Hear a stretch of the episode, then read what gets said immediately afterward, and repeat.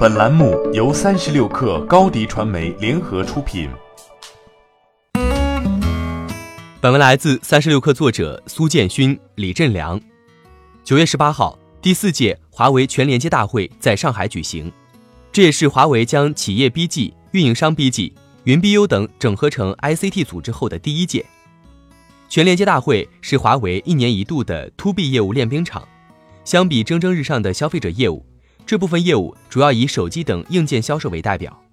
华为的企业级业务在2018年一度面临增长的天花板，但仍然在华为整体营收中占据近半份额。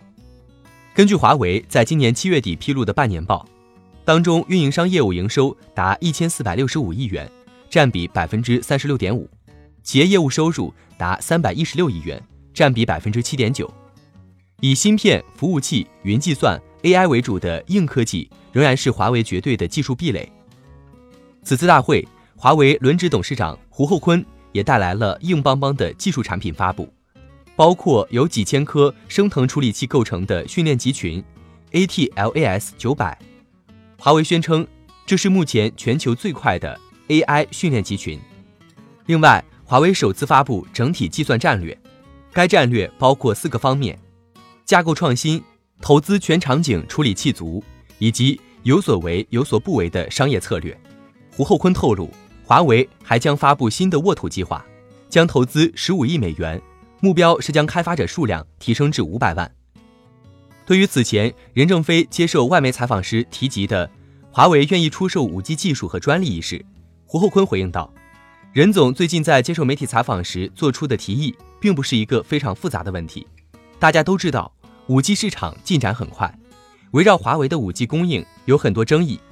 我们提议实现了的话，五 G 从全球供应链上将产生更多竞争，对用户一定有好处，对产业发展有更大推动。我们很愿意看到这个局面。另一方面，围绕华为的五 G 技术方面有很多疑虑，还有安全问题。但是华为认为是没有依据的，因为你并不掌握这种技术。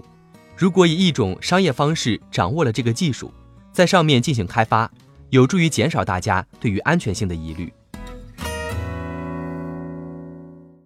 欢迎添加 baby 三十六克 b a b y 三六 k 二加入克星学院，每周一封独家商业内参，终身加入学习社群，聊风口谈创业，和上万课友一起成长进化。